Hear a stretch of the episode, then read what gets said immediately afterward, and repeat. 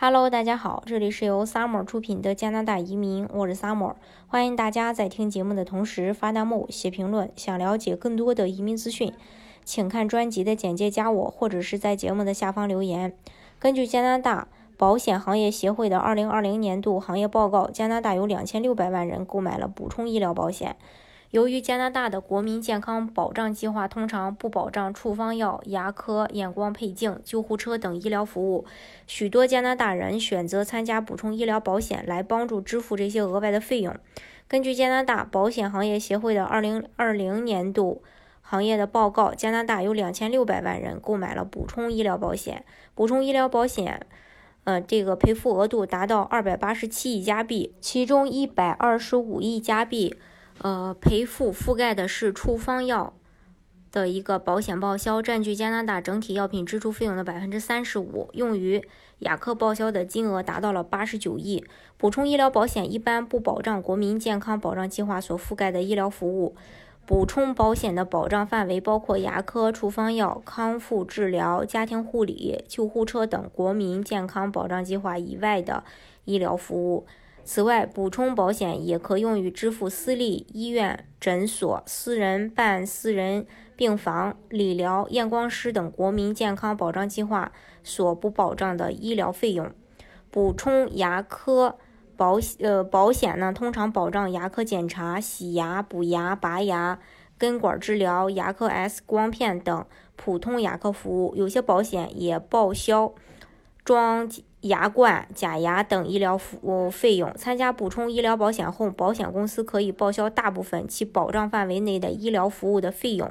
呃，通常在百分之八十左右。个人还需要剩承担剩余的部分。加拿大的补充医疗保险的投保人有两种，一种是团体投保受益人的雇主，第二是个人。一般情况下，若作为团体投保人，则该投保人全额支付保费。相较而言，团体投保人所支付的保费较低于个人投保，因为对于团体投保的情况下，管理费收取的比较少。作为团体投保计划的一员，原则上只有受雇于该团体的持续期间可以参加该团体为受益人购买的补充医疗保险。多数情况下，一旦受益人离岗离职，则补充医疗保险就失效。但是，若是被团体所解雇的，或者小范围的裁员计划裁员的情况下，受益人的补充医疗保险还可以存续几周的时间，在某些情况下，受益人可以在九十天内递交申请来购买新的补充医疗保险计划。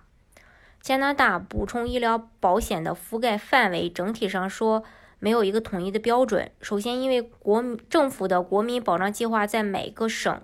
所覆盖的范围就是各有各的标准。其次，因为无论是团体险还是个人险，都会根据自身的投保计划选择不同的产品。不同产品自然会有不一样的覆盖范围。呃，另外，牙医保险通常是一项独立的补充医疗保险计划，根据所购买的保单不同范，不不同覆盖的范围也不一样。还有，加拿大补充医疗保险的保障单位。呃，是以家庭为单位出具保障计划，其中就包括了本人、配偶及十九岁以下的子女。如果子女满十九岁，则必须是全日制在读者，或者是由于健康问题，呃受养。补充医疗保险通常并不能报销全额的医疗保险，在每一个保险计划年份的开始期间，通常需要受益人以受益人来支付整个家庭为单位的每一位受益人的自。自付部分的费用，这笔费用不算高，通常是每一位保险受益人